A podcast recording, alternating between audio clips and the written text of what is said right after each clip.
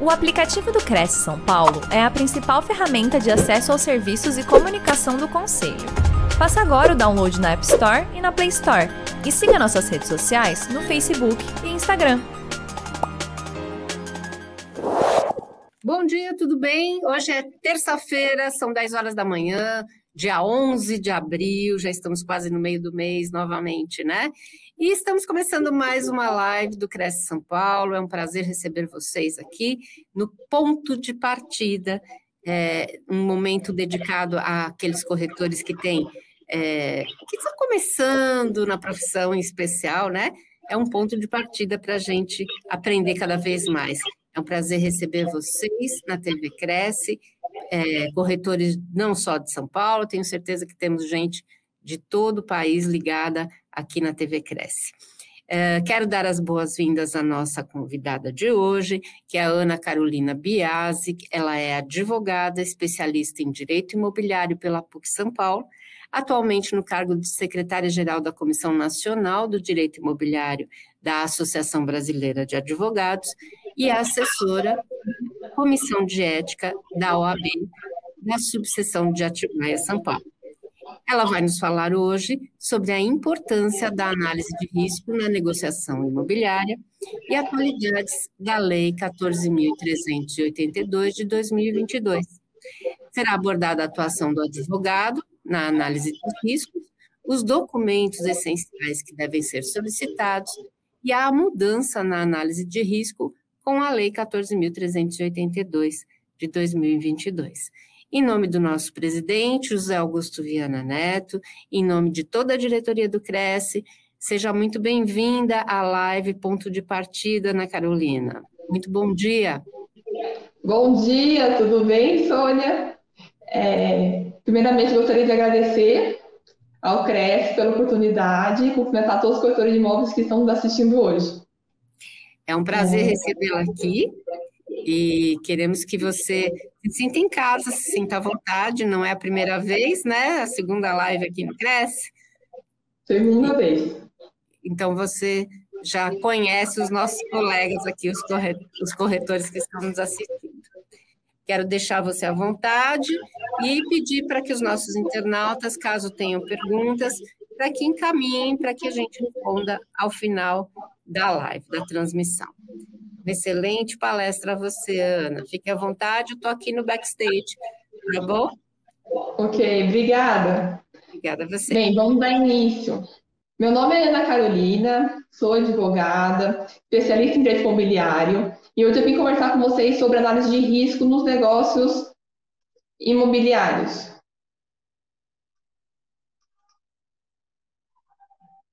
É, estamos visualizando os slides.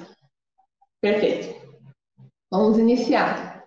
Antes de iniciar sobre análise de risco, eu queria conversar um pouquinho com vocês sobre a, o significado do termo due diligence, que é um termo em inglês. Nada mais é do que um sinônimo de análise de risco, que é um termo em inglês que significa devida diligência. É muito utilizado no meio jurídico para investigar a segurança jurídica de certas operações. Operações não só de compra e venda de imóveis, mas também de operações societárias, de compra e venda de automóveis e de investimento. E no que consiste a análise de risco?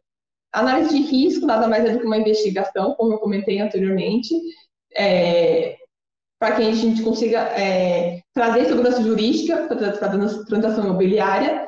E nessa análise de risco, o que a gente investiga? Eu trouxe aqui alguns exemplos do que investigamos nessa, nesse serviço.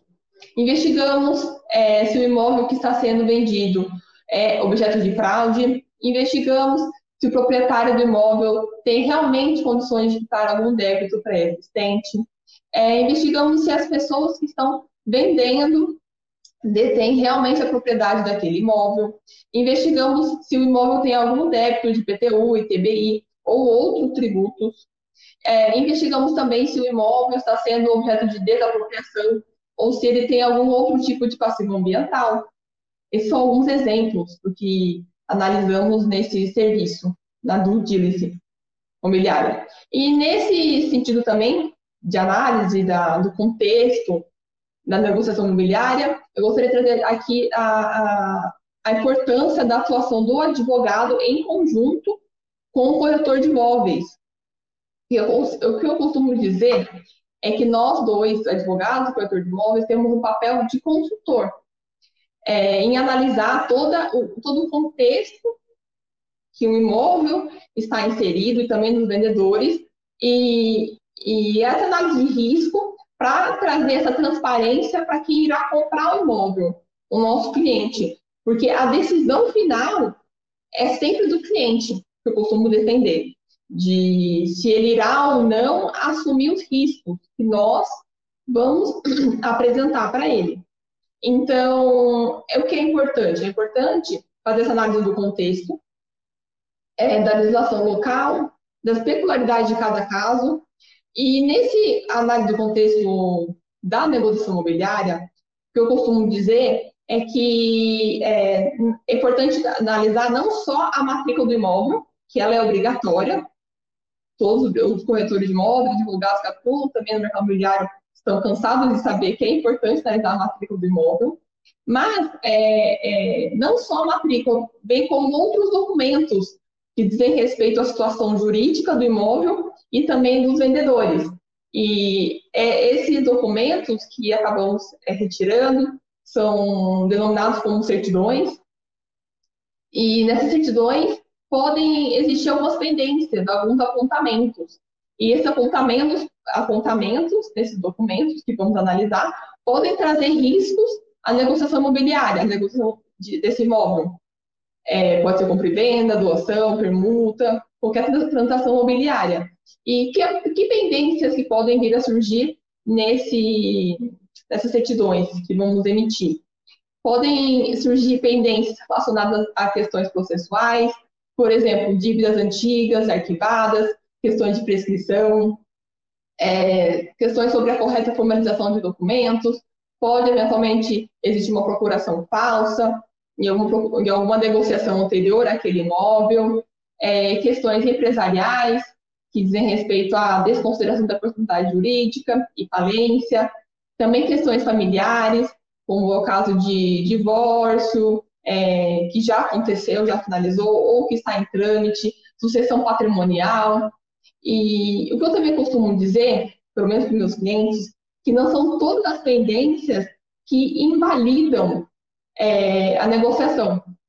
Pode o, os vendedores, o imóvel, ter pendências, alguns apontamentos, mas que essas pendências têm que ser analisadas sempre em conjunto com o lastro patrimonial do vendedor para a gente conseguir entender se é, o vendedor ele, está ou não na condição de insolvente. Dando continuidade aqui, é, trouxe nesse slide alguns documentos essenciais para análise de risco.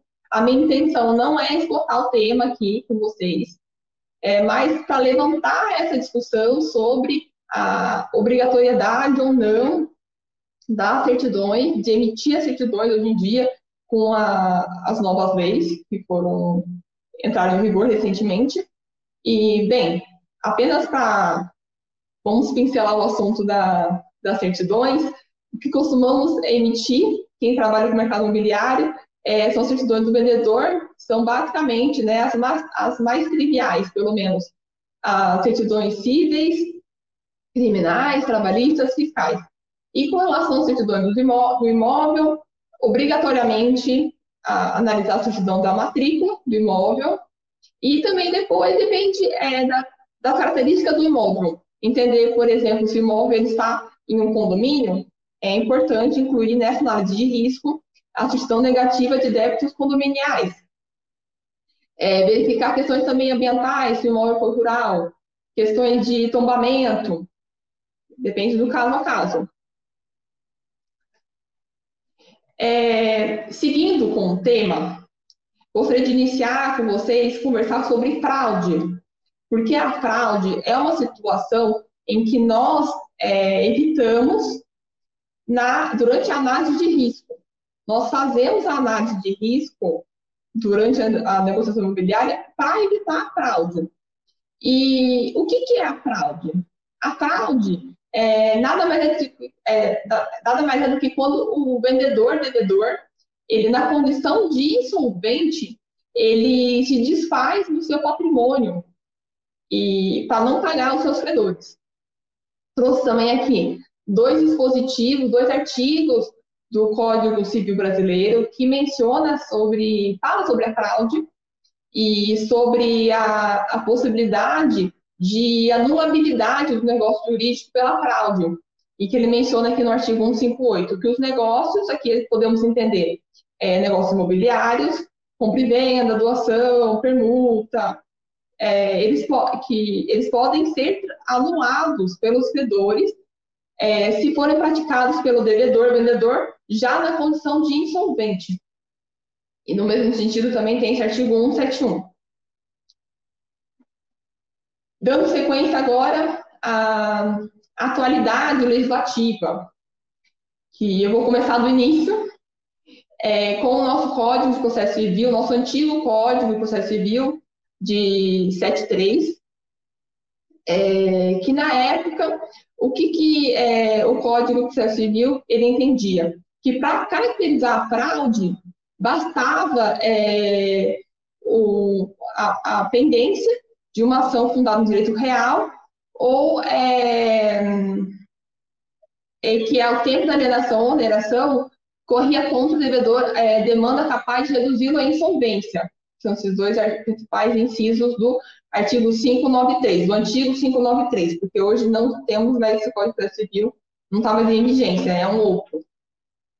Então, naquela época, é, a matrícula do imóvel poderia ela, ela sair limpa, sem nenhuma pendência, sem nenhum apontamento, mas bastava ter a comprovação de que é, existe uma ação fundada em direito real, ou alguma ação que é, demanda que é, reduzisse o, vendedor, devedor em, insolvente para caracterizar a fraude.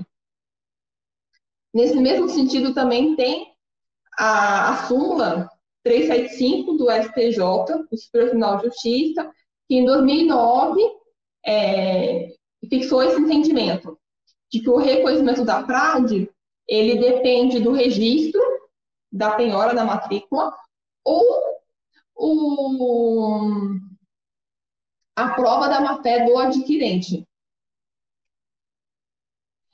E o que entendemos como uma, a prova da má-fé do adquirente? É, à luz do Código, do Código Civil antigo, do 73.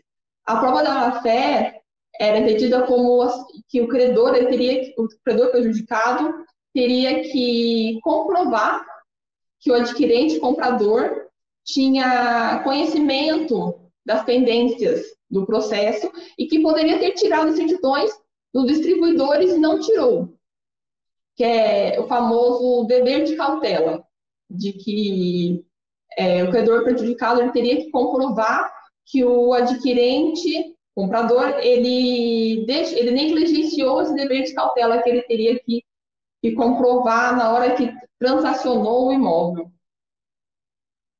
Dando seguimento aqui. Seguinte, esse é o entendimento até então. Em 2015, entrou em vigor a Lei 13.097, que em janeiro de 2015, e ele trouxe pela primeira vez, é a primeira lei, que traz expressamente sobre o princípio da concentração dos atos da matrícula.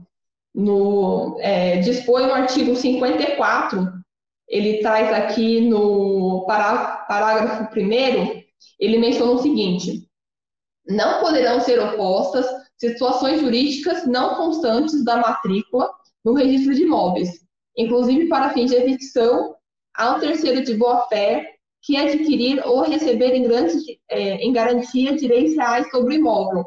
Então, nesse período, em janeiro de 2015, começou a, essa discussão de que sobre a, a dispensabilidade, sobre a não obrigatoriedade, mas da emissão das certidões, de que se apenas a certidão de matrícula bastaria, é, o documento apenas só, a matrícula seria um documento obrigatório para transacionar o imóvel, de que seria o suficiente ou não a matrícula para ter todas as informações necessárias para negociar o imóvel.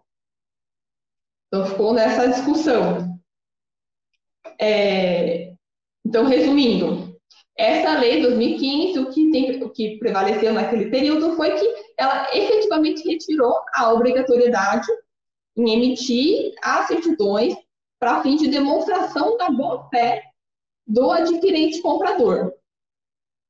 E também reforçou a ideia do, nosso ordenamento jurídico de que o credor ele tem que é, fazer as reservações, anotações necessárias nos, é, nos imóveis para não perder o seu crédito. Seguindo, é, três meses depois, foi, entrou em vigor o nosso atual Código de Processo Civil.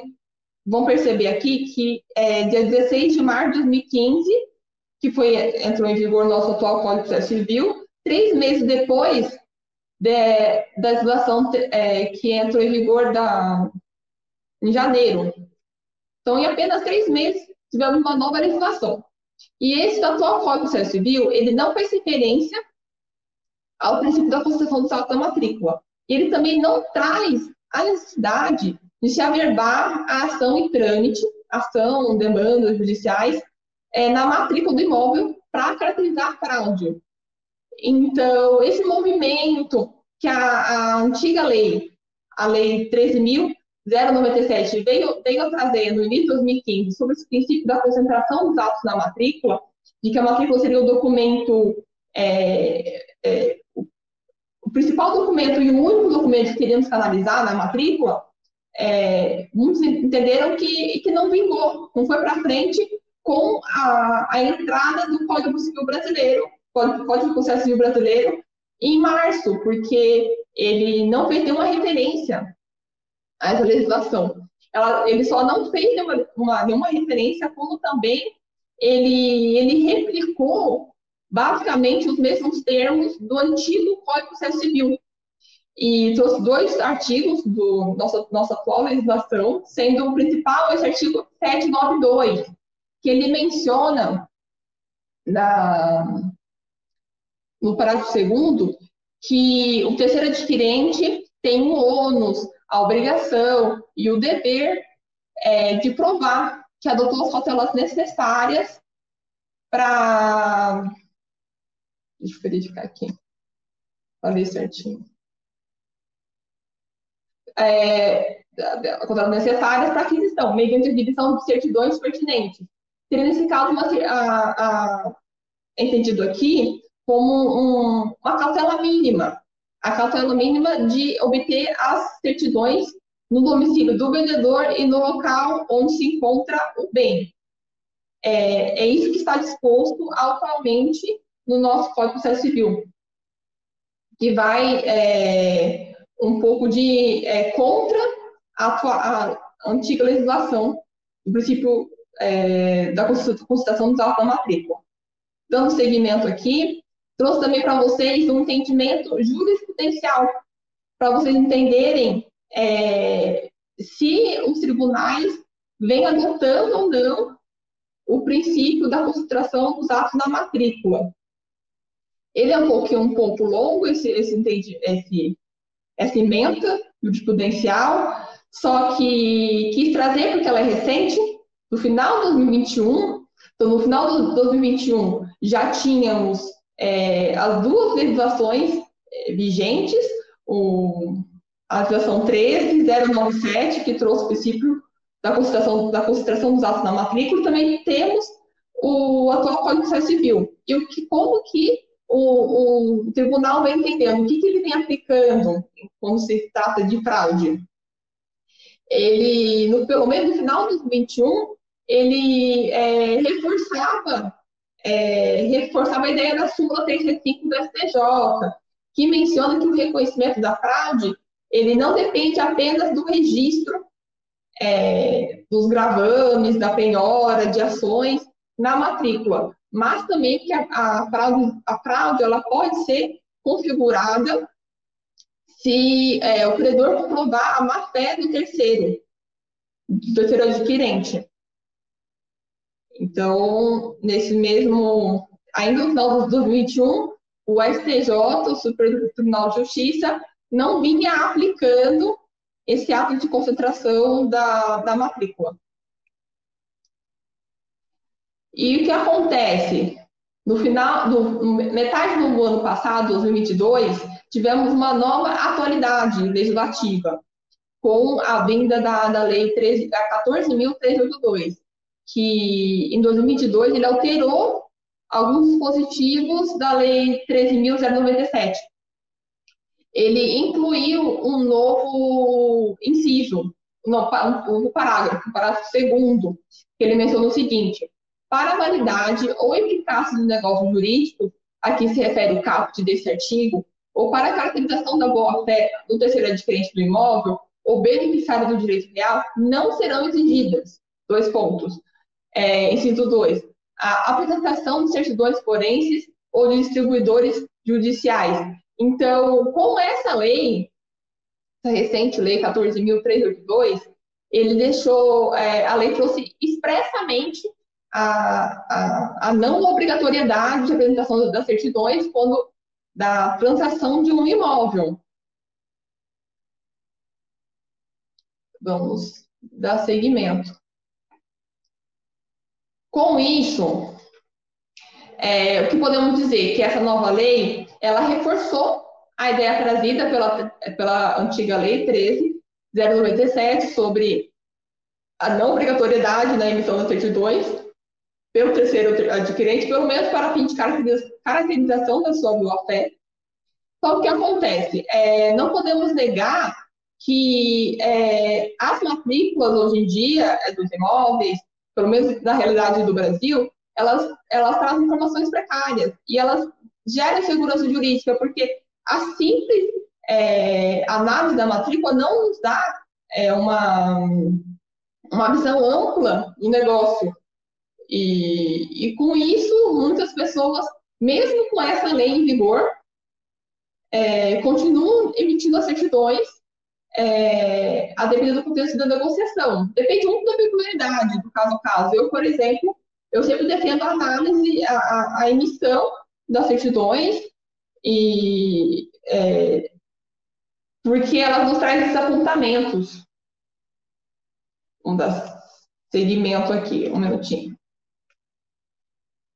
Também gostaria de conversar com vocês é, sobre essas informações das matrículas, porque não sei se todos sabem, mas é, imóveis são negociados, imóveis irregulares, eventualmente, e não são todas as informações que são levadas à matrícula. E tem um critério de que o que pode ou não ser registrado e levado em uma matrícula. Aqui eu trouxe nesse slide a, as principais informações que obrigatoriamente é, precisam constar em uma matrícula. Então, o primeiro ponto são as características que individualizam o imóvel. Então, toda matrícula é, traz informações sobre a denominação, localização, confrontações, georreferenciamento, metragem, IPTU, CCIR, número do NIRF, estou falando em caso de imóvel rural, e área construída. Eu atualmente de trazer também questões, é, informações sobre parcelamento do solo, loteamento, desmembramento, desdobro, é, identificação do proprietário, aqui é, vai depender se é proprietário pessoa física ou pessoa jurídica, vai constar essas informações na matrícula, pode ser que não conste a, é, o proprietário atual, mas algum proprietário antigo vão ter essas informações. Aqui também coloquei uma observação de que o CPF é obrigatório é, nos registros de imóvel, porque a cada transmissão é comunicada à Receita Federal para emitir o DOI, a Declaração sobre Operações Imobiliárias, e também é, sempre vincular o número do registro anterior, no caso, pode ser uma transcrição ou não. As informações são obrigatórias, toda matrícula tem que ter de um imóvel. Só que também a matrícula pode ter outras informações, como, por exemplo, questões de é, direito real, algum ônus, algum gravame, que vincule alguma é, alienação fiduciária, hipoteca, usufruto, servidão, como, é, por exemplo, são algumas questões só, entre outras. Então, costumo dizer que a matrícula ela irá concentrar apenas direitos e informações realmente relevantes sobre o imóvel, a fim de dar publicidade para a sociedade.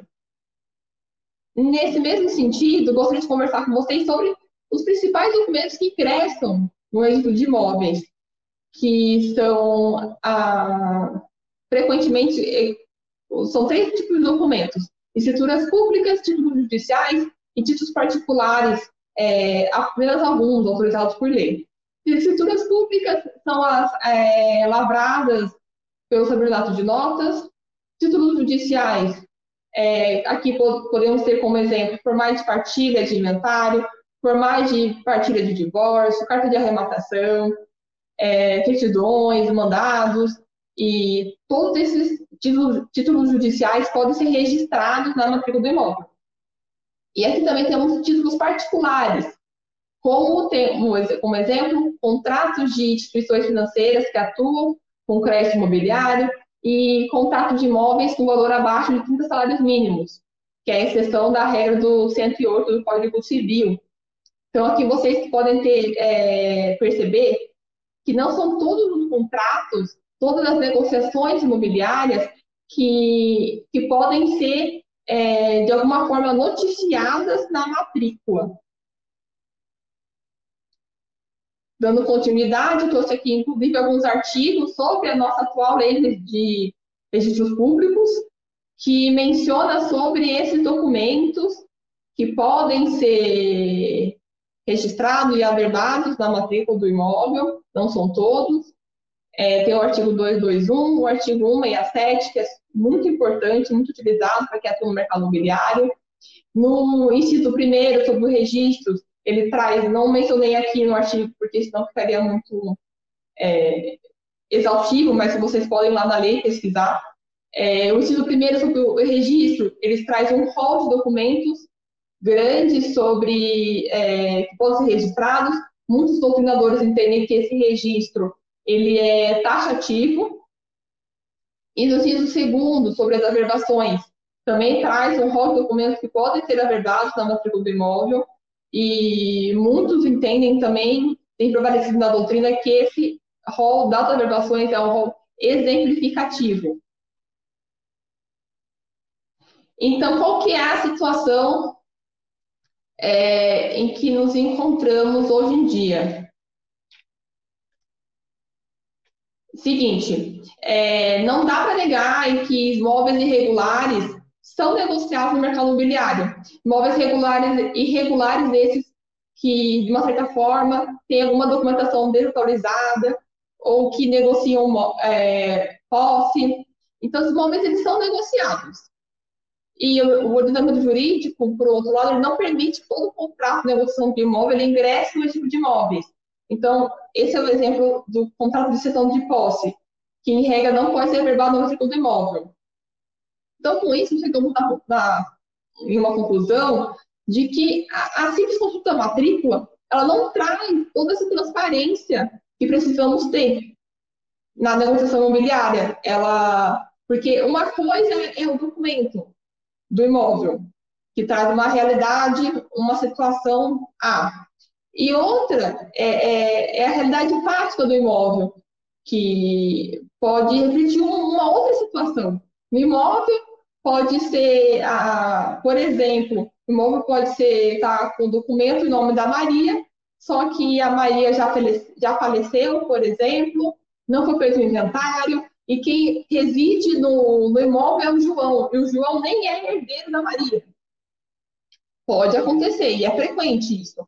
E, é, e essa falta de transparência que a matrícula é, não, não traz, matrícula não traz essa transparência para a gente, ela gera uma insegurança jurídica nas fundações imobiliárias. E, e aí, essa é a principal questão hoje em dia, com essas atualizações legislativas, é, se diante, da, diante das, dessa insegurança jurídica nas fundações imobiliárias, se podemos, mesmo assim, deixar de emitir as certidões é, diante dessas, da atual lei que desobriga o terceiro adquirente emitir. Podemos deixar de emitir as certidões ou não? Essa é a grande questão. E o que tem prevalecido são dois entendimentos.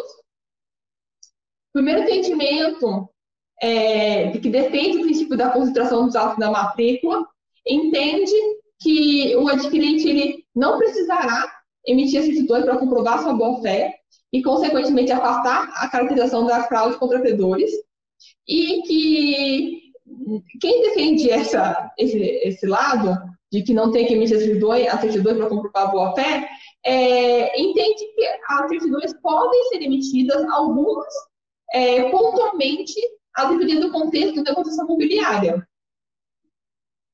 E o segundo entendimento, ele, ele vai mais ao encontro da, da visão da jurisprudência e da súmula 375 do STJ e do artigo 792 do Código de Processo Civil, de que, é, apesar de reconhecer que o adquirente não precisa emitir esses dois para comprovar sua boa-fé, é, eles é, entendem que, nesse sentido do, do artigo 972 do CPC, de que os tribunais podem entender que é necessária a demonstração de um mínimo de cautela no momento de aquisição do imóvel. E como que a gente comprova esse mínimo de cautela? Com, é, demonstrando a emissão das certidões.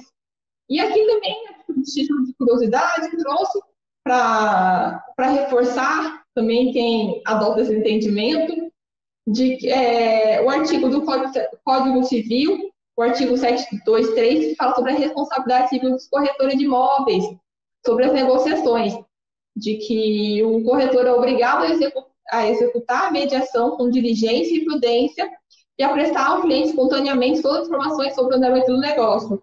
E uma das formas de é, é, a comprovar essa diligência e prudência seria com a emissão das certidões. E qual é o cenário, então, que nos encontramos? Fazendo um, um resumo do resumo. A legislação brasileira, atualmente, ela dispensa, sim, a emissão das certidões para, para a caracterização da boa-fé do adquirente, só que a jurisprudência, o entendimento dos tribunais, não, é, não vem adotando esse princípio da concentração dos autos da matrícula. E, na prática, é, é exigida a emissão das certidões, por justamente é, a matrícula, a simples da matrícula não trazer todas as informações necessárias para o negócio jurídico.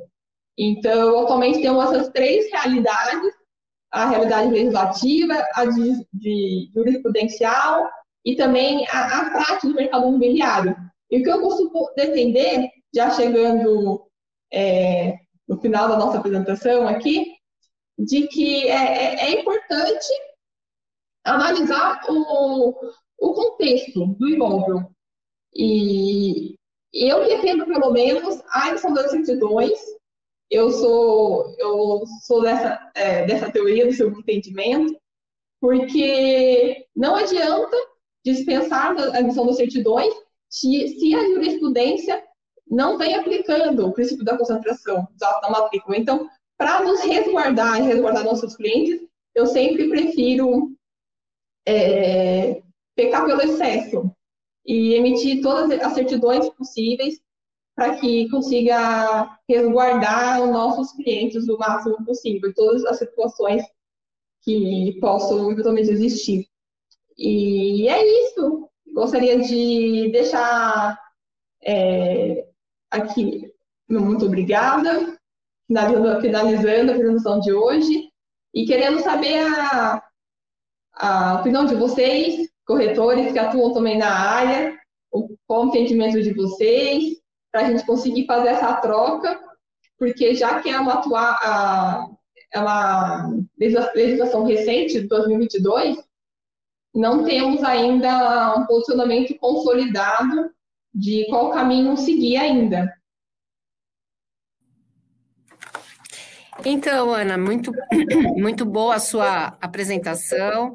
E nós temos aqui alguns comentários do, do nosso público, né? Queria agradecer aqui primeiro a participação dos internautas, Marcelo Carvalho, Thelma Adriano, que é de São José dos Pinhais, no Paraná, Paulo Nonato, que é de Jesuítas, também no Paraná, o pessoal do Paraná curtindo a TV Cresce, uh, Pedrinho Gastromix, maravilha, muito bom ficar atento às certidões. Então, o Pedrinho aqui já está é, falando, ele é de São Carlos, que ele também se preocupa com a questão das certidões, né? Uh, Cliberton Saara, de Manaus, Amazonas, e Ariel Ramos. Muito obrigada pela audiência de vocês, pela participação aqui na live da, da Ana. E queria ver com você o seguinte: é, você, queria ter opinião. Você disse que você é a favor é, ainda de, da emissão das certidões, né? Você acha que essa lei de 2022 ela não pegou? Pelo menos na jurisprudência, o que os tribunais vêm entendendo recentemente, é, não, não foi para frente. Pelo menos até agora. Então, temos que dar um tempo para entender se os tribunais vão modificar os seus entendimentos. Porque a, é muito recente, é, não deu nem um ano, nem completou um ano da, dessa atual é, legislação de 2022. Então, só com o tempo para a gente entender como que os tribunais vão encarar essa situação de, é, de não emissão da certidão. Até que ponto não precisamos mais emitir as certidões e confiar 100% só nas informações da matrícula. E, e, como é que tem funcionado na prática isso? Por exemplo, é, eu tenho um imóvel, vamos imaginar uma situação aqui. Eu tenho um imóvel e esse imóvel ele está uh, tá num inventário.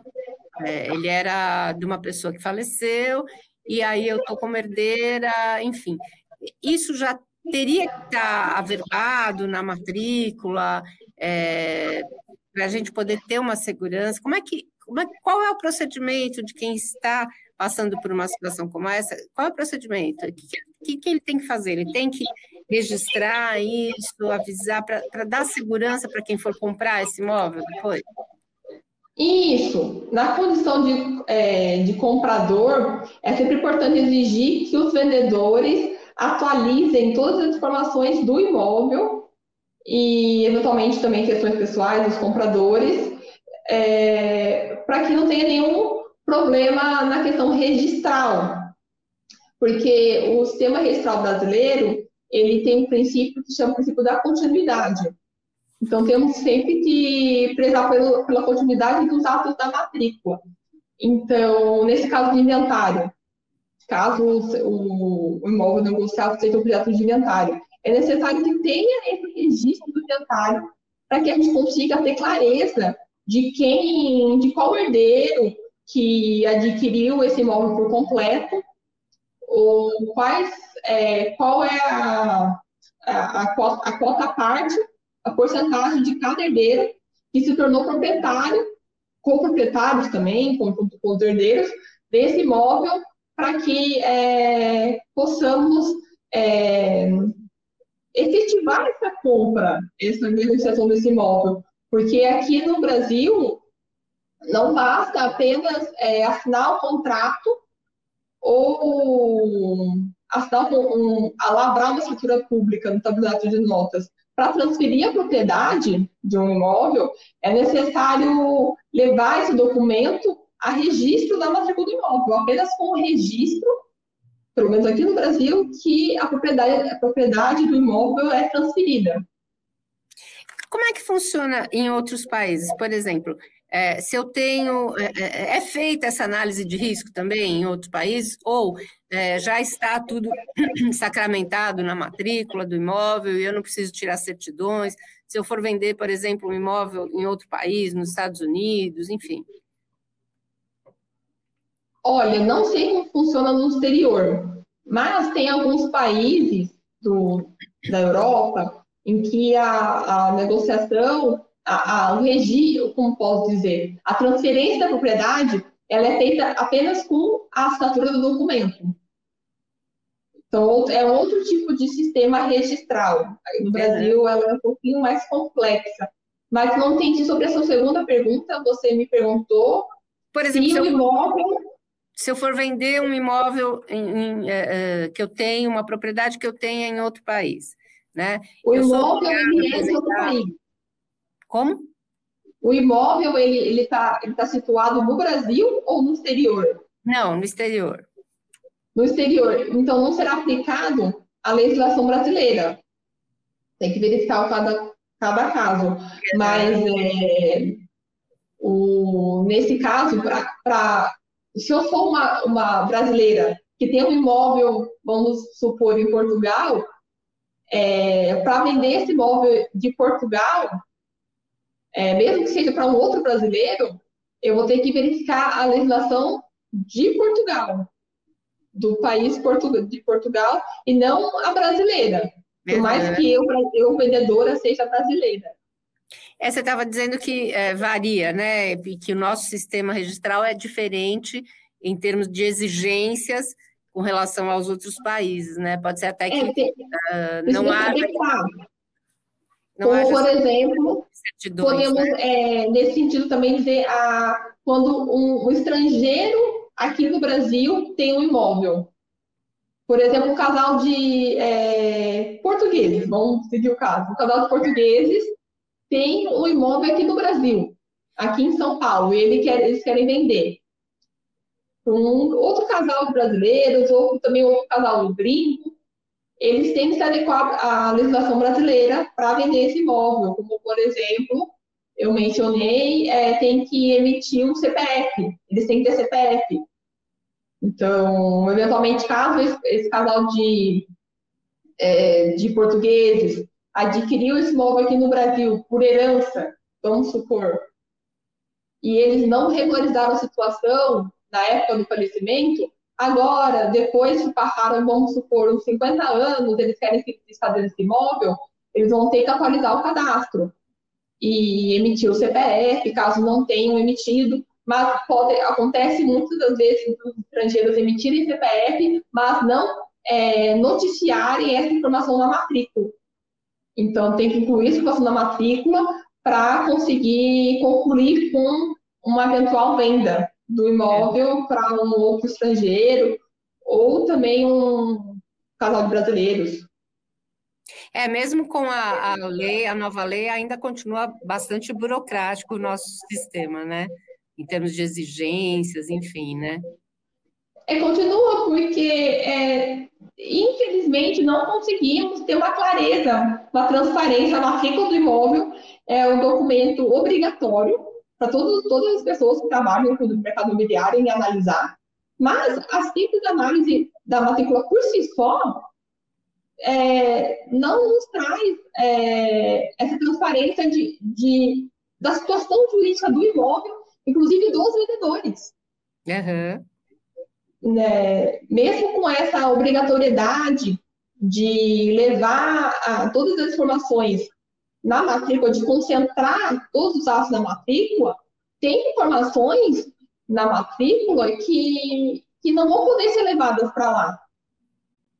Como, por exemplo, é, eu posso dizer aqui, de que venda de pai para filho, geralmente é necessário uma anuência dos irmãos. Uhum.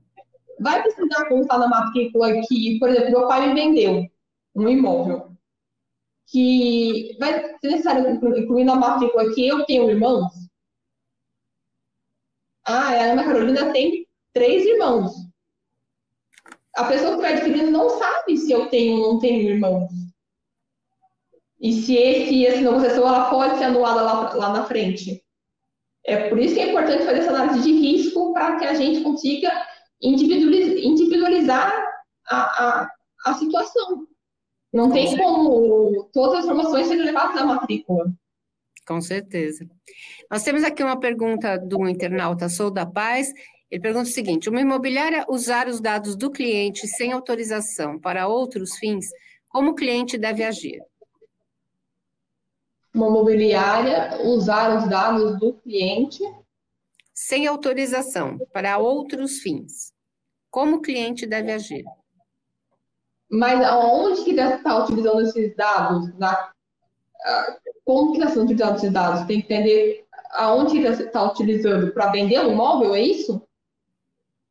É, precisaria ser, uh, uh, dar mais, mais informações na, na, pergunta, né? É, porque não dá para entender, não consegui entender o cenário. Então, é, sou de paz, se, puder, uh, se puder especificar o caso, para a gente uhum. conseguir te, te, auxiliar, porque eu não consigo, só com essas informações, entender é, aonde que o imobiliário usou os dados do cliente, para o que, que ele, qual o tipo de prejuízo que ele poderia ter causado. Não consigo, com essa sua frase, entender. Uh, e a Sola Paz também pergunta: matrícula versus registro, qual é o mais importante? Olha, é a matrícula, na verdade, vamos dizer, a matrícula é o registro do imóvel, nada mais do que o registro do imóvel. Então, na matrícula, é que eu não trouxe dessa vez nenhuma foto, imagem da matrícula.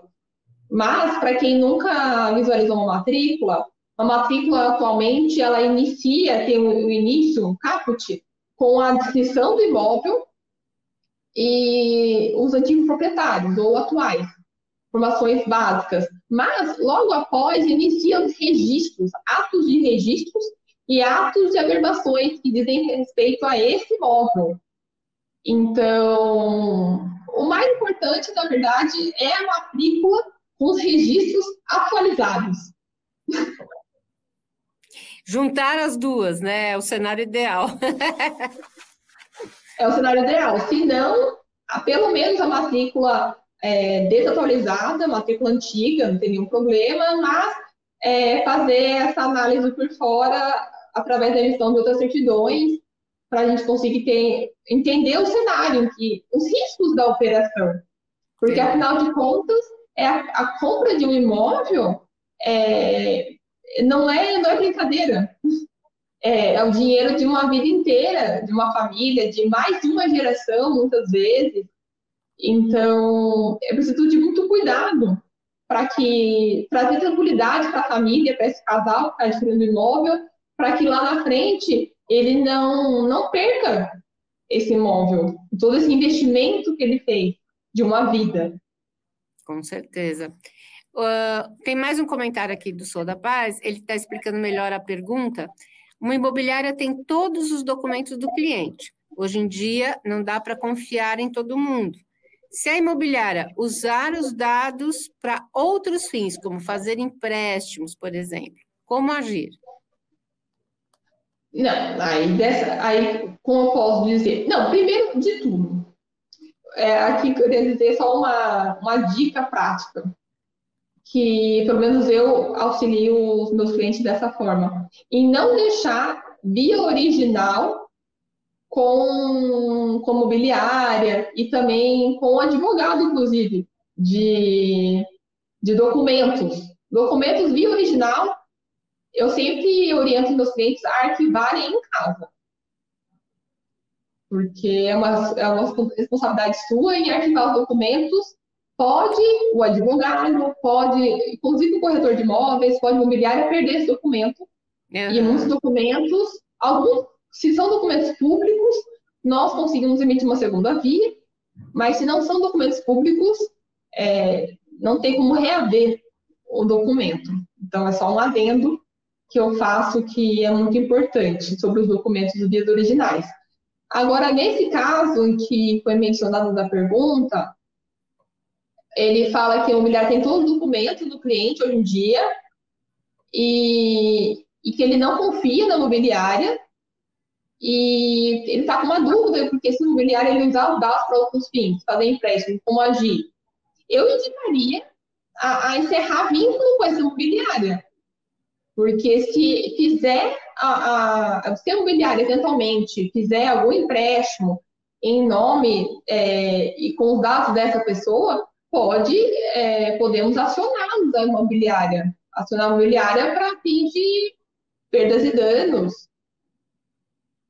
Mas eu indico, pelo menos, para vincular esse, é, é, quebrar esse vínculo, porque na negociação imobiliária é muito importante é, ter essa, esse elo de confiança com, com todos que atuam na operação imobiliária, não só imobiliária, as imobiliárias em si, corretores de imóveis, advogados, é, a princípio é isso. Eu indicaria a, a imobiliária não pode usar os dados para essa finalidade, mas se mesmo assim ela utilizar os dados para fazer empréstimo e qualquer outro negócio aí ilegal, que ela poderá ser responsabilizada. Com certeza, né? Até porque é, eu acho que até é um caso de polícia, até, né? Valeria um BO aí, né? Valeria um BO, justamente, nem mencionei o BO. É, porque se você está usando meus documentos, você tem, né? Eu confiei em você, e você está utilizando para fazer uma coisa que eu não autorizei, com certeza não está certo. É, uma ideia também é cair naquela, eu também mencionei a, hoje também na apresentação, sobre casos de é, procurações falsas, Sim. em que são feitas. E muitas das vezes o imóvel foi negociado do, é, anteriormente através de uma procuração falsa. Uhum. Só que essa, a, a menção da procuração falsa não vai constar na matrícula. Não vai mencionar que foi feito que é, o antigo comprador comprou é, da Maria, que era a proprietária, e a Maria era, na verdade, uma procuradora. Uhum. Não menciona, é, são outras informações que são colocadas na matrícula. Então, só com essa análise minuciosa que a gente consegue entender que, nesse caso específico, a Maria ela era procuradora, na verdade. Não era, não era a proprietária mesmo. Então, vamos analisar a procuração. A, a Maria tinha direitos, tinha poderes para negociar esse imóvel? Ah, tinha. Show de bola. Então, perfeita negociação, pode continuar. Ah, não tinha encontrei alguma falta de poderes aqui para Maria negociar o imóvel, ou eventualmente a procuração é falsa, usaram os dados da Maria e não era para ter usado, e eu acabei comprando, não analisei. Lá na frente pode, é, pode esse negócio ser anulado. Com certeza. Eu posso perder esse imóvel. Por isso que é preciso estar muito atento, né? muito atento. Todo cuidado é pouco. Eu atendo muitos clientes que é, têm uma bagagem muito. É, não são, é, como eu posso dizer, é, ignorantes no, no, no, sentido de estudos. São profissionais de ensino médio superior, e só que não têm conhecimento específico sobre a área imobiliária. Então, sempre acreditam que é, é mais fácil do que, do que realmente é. Uhum. Em negociar o imóvel, acham, acreditam que é só o contrato mesmo, tem que verificar as cláusulas, só analisar a matrícula do imóvel.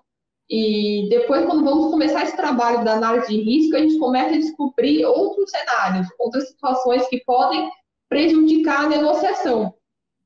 Só que é, é, é o que eu defendo, pelo menos, que eu apenas trago os apontamentos e quem decide se irá assumir ou não os riscos é o próprio cliente. Uhum. Uh, mais uma pergunta: é, se um pai estiver doando um imóvel para um dos filhos, precisa dos outros para assinar no caso de doação? Eu sempre recomendo a, anuência. Mas é, se um pai estiver doando uma para um filho, precisa de outro para assinar a doação. Eu sempre prefiro a, a anuência para que não tenha discussão. Mas depende de cada caso. Porque mesmo que seja doação lá para frente, pode ter algum tipo de problema, né? No caso de um falecimento, por exemplo. Tem que ver se esse pai é realmente o proprietário do imóvel. Então, tem que analisar o caso, uhum. mas a princípio é isso. Ok.